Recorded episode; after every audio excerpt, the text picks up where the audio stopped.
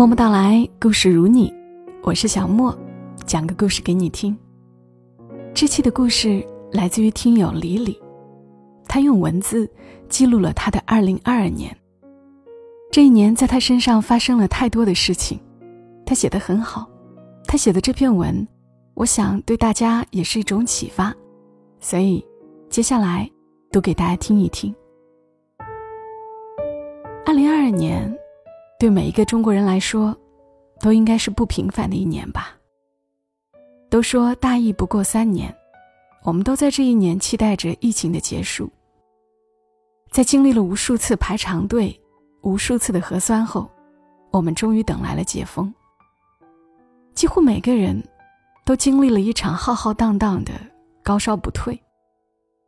我们最终还是没有躲过阳一次的命运。而这一年。也是我二十七年生命里经历最多变故的一年。这一年，我和我相识十三年、相爱七年的男友结婚了。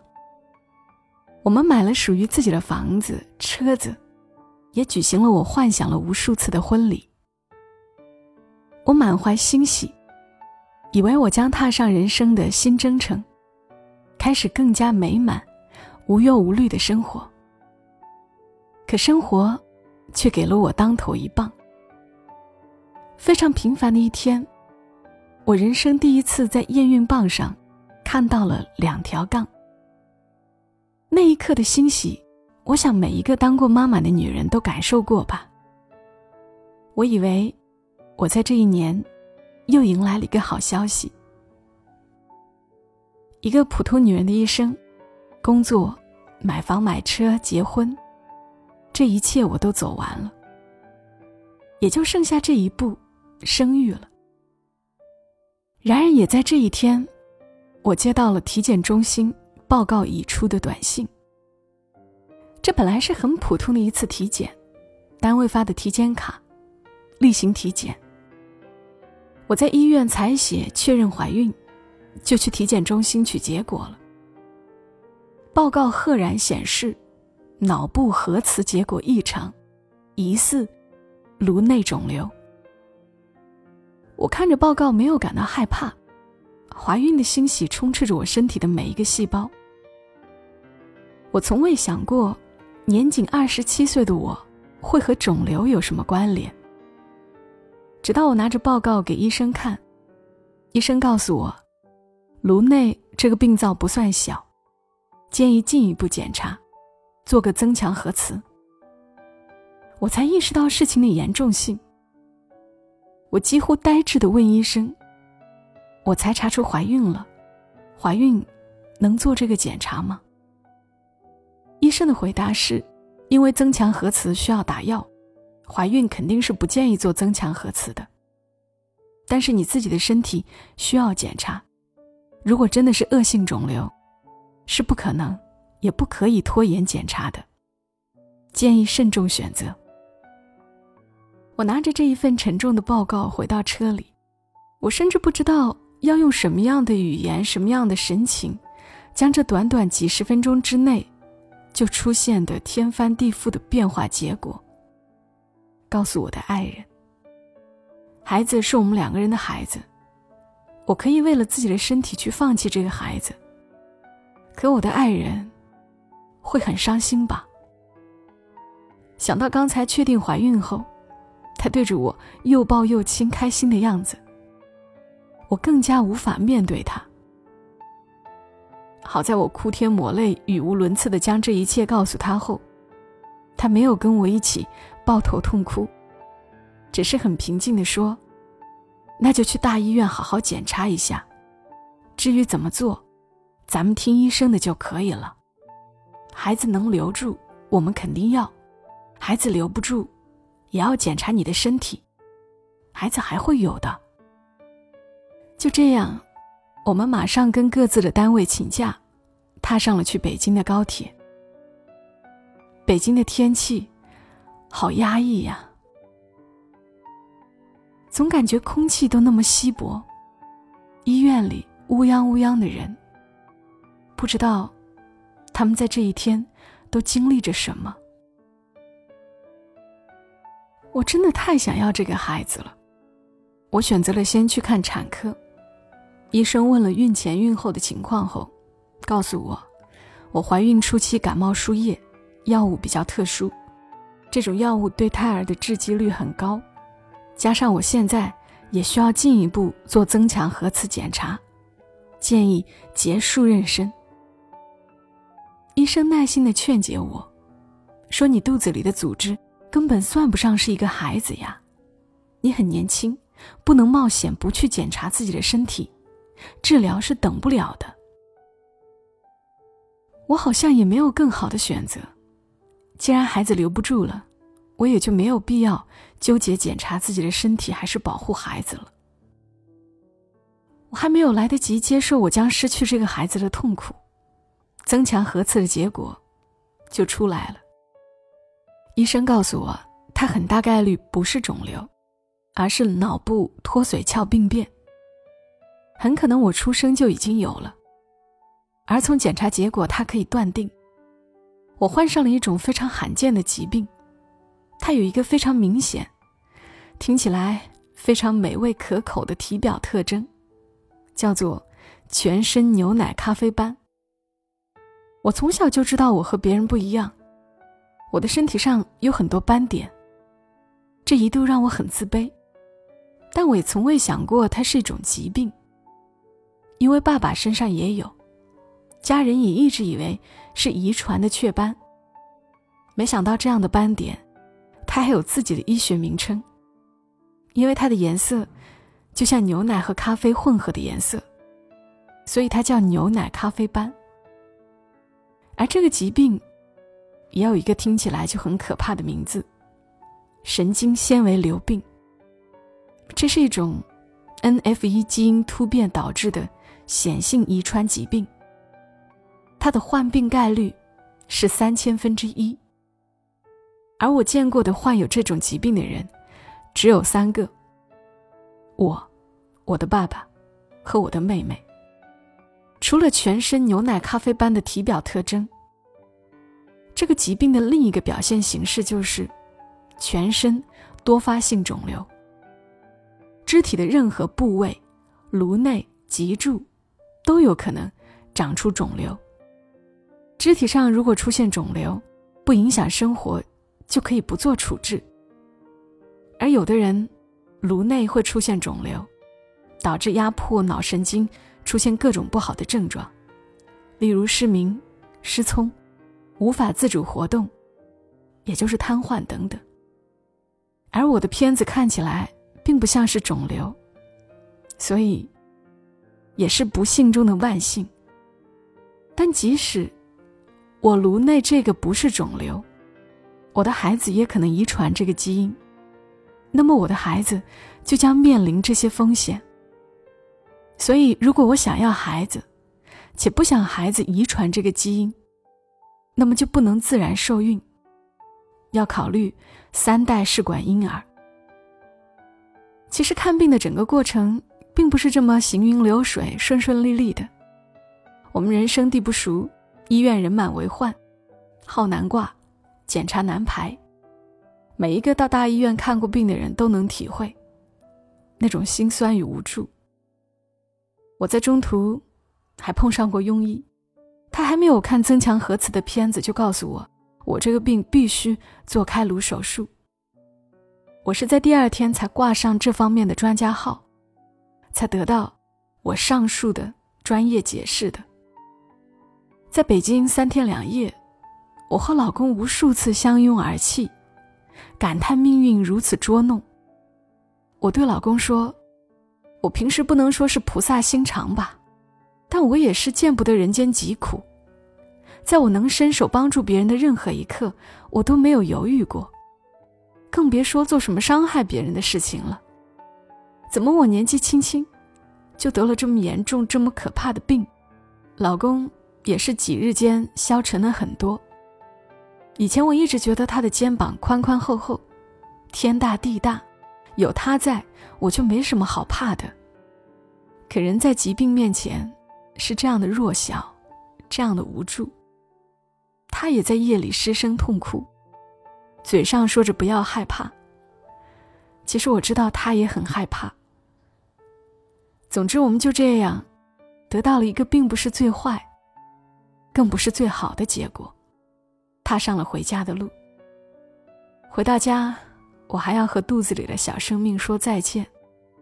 无论如何，这一次我都没有办法带他来到这个世界了。失去自己的孩子需要多少个日夜才能释怀？只有经过的人才能懂。那每一个无法入眠的深夜，每一个突然就会流泪的瞬间，都让我度日如年。突然发现的疾病，这个来临又不得不送走的孩子，让我变得焦虑。我甚至有点自暴自弃，整夜整夜不睡觉，和朋友出去玩通宵，不愿意回家，或者一整天不吃不喝待在家里。身体中活着两个不同的我。一个每天安慰自己一切都会好起来，即使我患上了这样的疾病，我的身体并没有什么不好的表现。我的爸爸也健健康康活到五十多岁了，而这个孩子，就是上帝派来告诉我，我患有这个疾病的。我的孩子不想带着疾病来到这个世界。毕竟，如果没有这个孩子，我也不可能远走北京去看病，而我所生活的小县城，很大概率无法诊断如此罕见的疾病。而身体里的另一个我，颓废、堕落，不肯好起来。他无法接受，活到了二十七岁，有了属于自己的事业、家庭，生活刚开始有了起色，可以孝敬父母，自己去掌控自己的生活了。却患上了这样的一个疾病，同时失去了自己的第一个孩子，每日昏昏沉沉。好在我有一个很爱我的老公，他用语言、行动，他所能做的一切向我证明着，无论如何，他都会陪着我一起去面对，陪我一起走向未来。就这样，我时好时坏。也慢慢接纳了自己的疾病，也接受了孩子的离开。生活也渐渐回归了常态。我的工作也有了晋升，换了部门，换了领导。每天被我老公细心呵护着，我渐渐找回了以前开朗活泼的自己。可生活的考验，好像不止这一次考验。经历了漫长的八个月后，我又一次怀孕了。我当时真的很震惊，因为我们并不打算自然受孕，都一直非常非常注意。可孩子就是这么意外的，又一次来到了我的生命中。这一次，没有兴奋，也没有感觉不幸，因为即使自然受孕，也是有办法筛查胎儿是否遗传了致病基因。只是如果遗传了，还是不能选择留下这个孩子。去医院抽了血，医生说指标并不是很好，要每隔两日复查一次 HCG，看翻倍好不好。如果不好，很可能这个孩子也是保不住。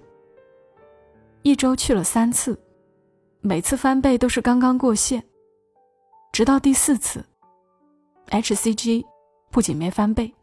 反而下降了，医生说可能胚胎质量不好，要生化流产，也可能是宫外孕。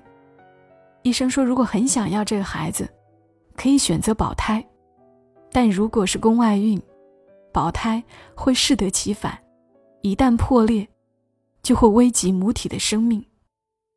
我实在是无法再次接受失去孩子，我说我决定保胎。医生给开了药，让我回社区门诊打。到了社区门诊门口了，老公死活不同意保胎，说如果是宫外孕，那太危险了，不要这个孩子，也不能拿自己的生命去冒险。最终拗不过他，我们没有用保胎药就回家了。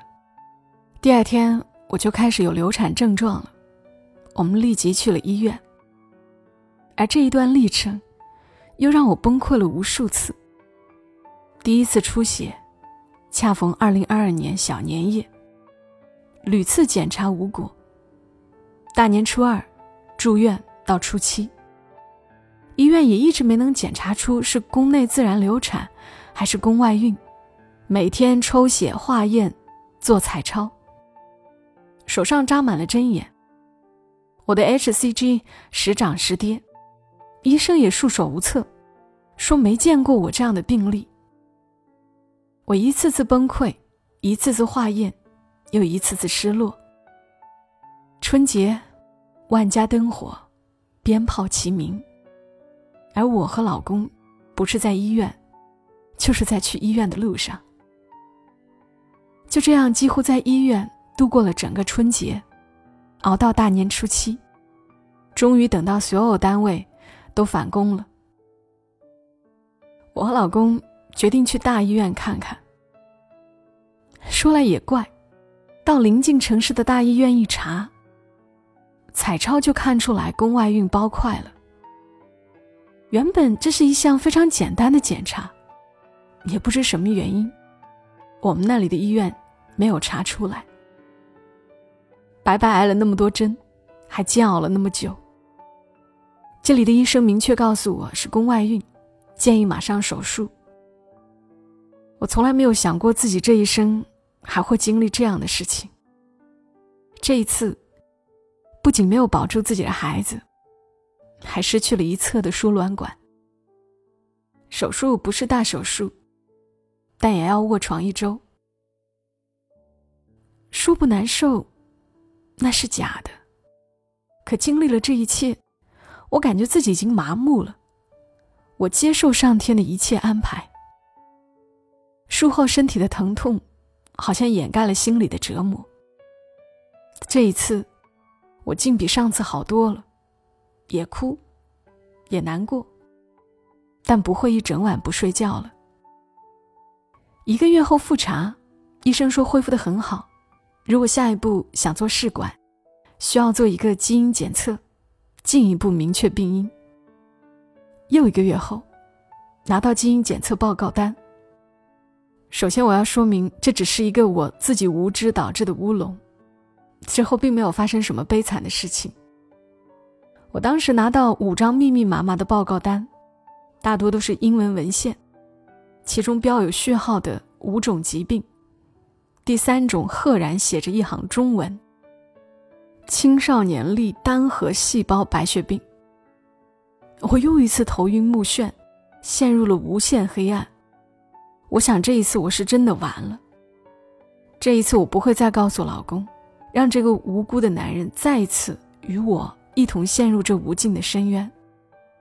我真正体会了一次别人曾说过的：真正大的灾难来临时，人是没有眼泪的。我真的哭不出来。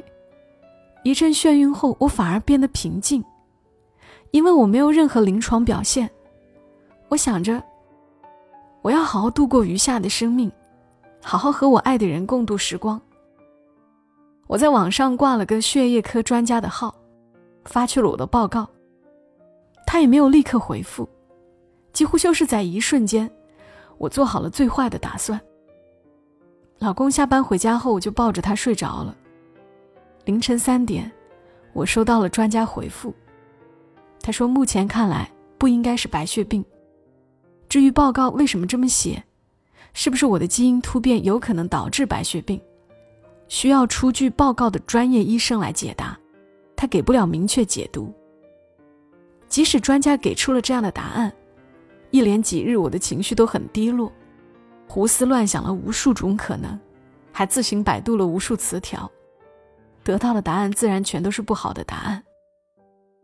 几天后，老公觉察出我的异常。刨根问底，多方查探，也知道了原委。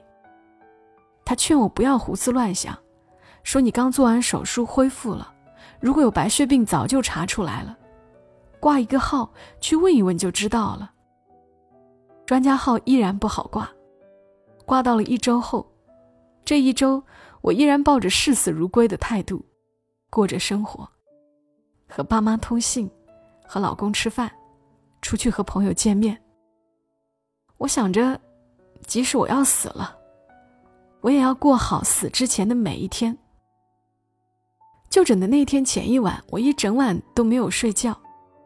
第二天就诊，医生说这个报告英文里写了，我就是这五种疾病的第二种，神经纤维瘤病一型。与第三种青少年粒单核细胞白血病没有关系。我当时就是一个如释重负、如获新生的感觉。可能对于普通人来说，神经纤维瘤病已经足够压垮他的精神，但于我而言，这已经是最好的结果。虽然误以为得了白血病这一件事真的很乌龙、很搞笑。但这一次的乌龙，比在这一年我经历的任何一件大事，都让我成长，让我体会了生命的真谛，活着的意义。我突然就觉得，人活着，其实真的是不知道明天和意外哪个先来临。活在当下，珍惜每分每秒，才是最最重要的。我曾经在网上看到过一句很触动我的话。曾几何时，我们都会跟自己说：“长大了就好了，毕业了就好了，工作了就好了。”就这样，我们越过了重重的山岗。而我，翻过了一座又一座山。我的二十七岁，可能经历了常人一辈子都不会经历的苦难与痛苦。但轻舟已过万重山。我变得更加坚强，更加珍惜眼前。我比以往任何时候都更加有期盼，也更加努力，为自己和所爱之人的明天。人生就是如此呀，山前山后各有哀愁，有风无雨都不自由。但我依然热爱生活，热爱我余下生命中的每一次日出日落。在最后，我想对陪伴我走过这一切的那个人说一句：谢谢你，感谢出现在我生命中的那个人是你，你是如此的优秀和慷慨，在经历这一切的每时每刻，都选择了坚定的陪伴在我身边。我爱你。这是听友李李过去一年多的经历，从文字里其实。已经能够感受到，她是一个特别有能力的女孩。谢谢李李的文字，愿李李健康快乐，也愿大家珍惜好自己的每一天。我是小莫，这里是默默到来，谢谢你听到我。这期节目就到这里，祝你今晚好梦。小莫在深圳，和你说晚安。